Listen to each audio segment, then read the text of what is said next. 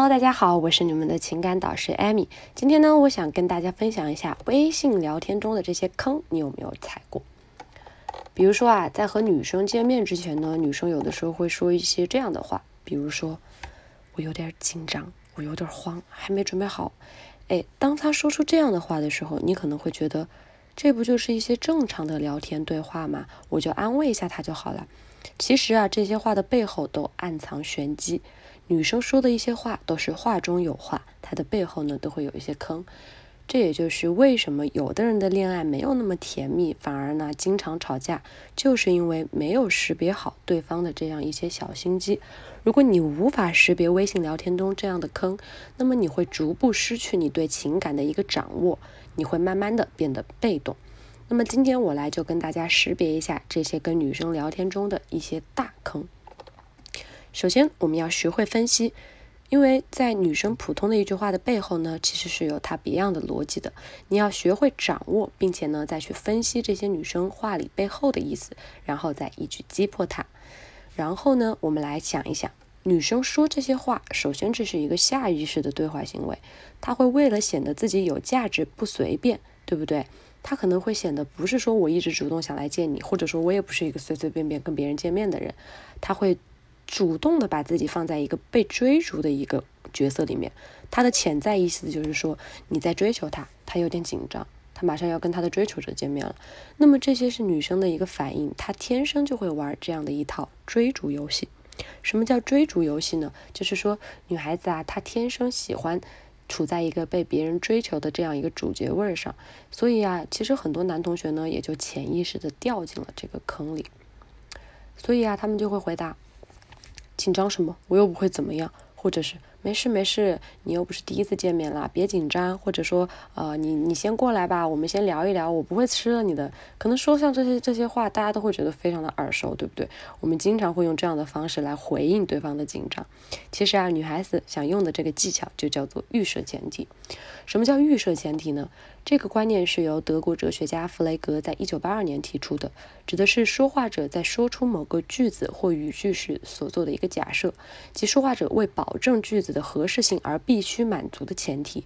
可能听起来有些复杂，我跟大家解释一下哈。比如说你在服装店买衣服的时候，最后店员拿着两件 T 恤对你说：“先生，您是选择这件蓝色的，还是选择这件红色的？”当我们傻不拉几的去选到底是红色还是蓝色的时候，其实我们没有发现这个看不见的前提，就是你一定会买，而且一定是在蓝色和选红色中之间做出选择。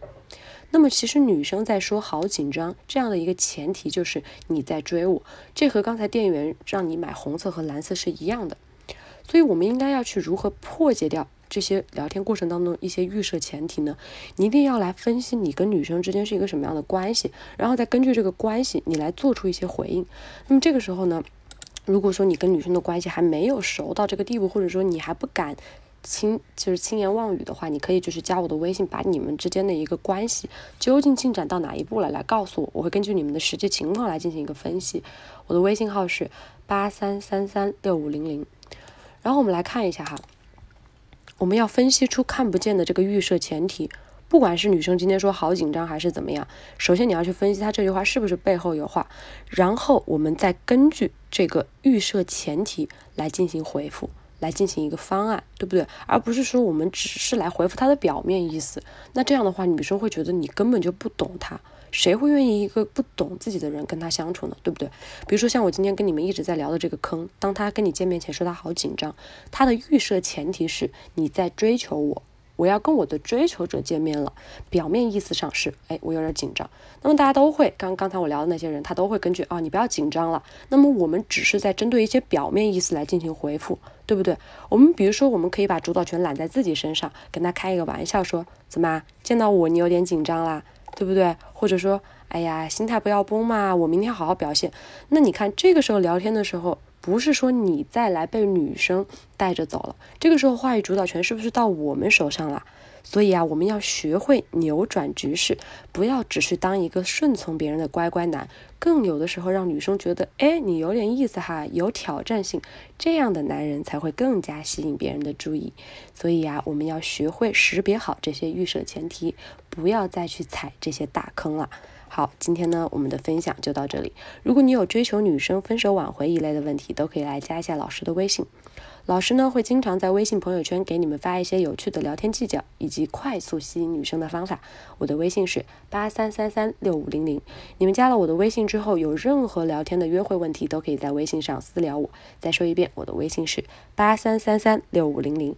好啦，今天的小课堂就到这儿了，我们微信上见。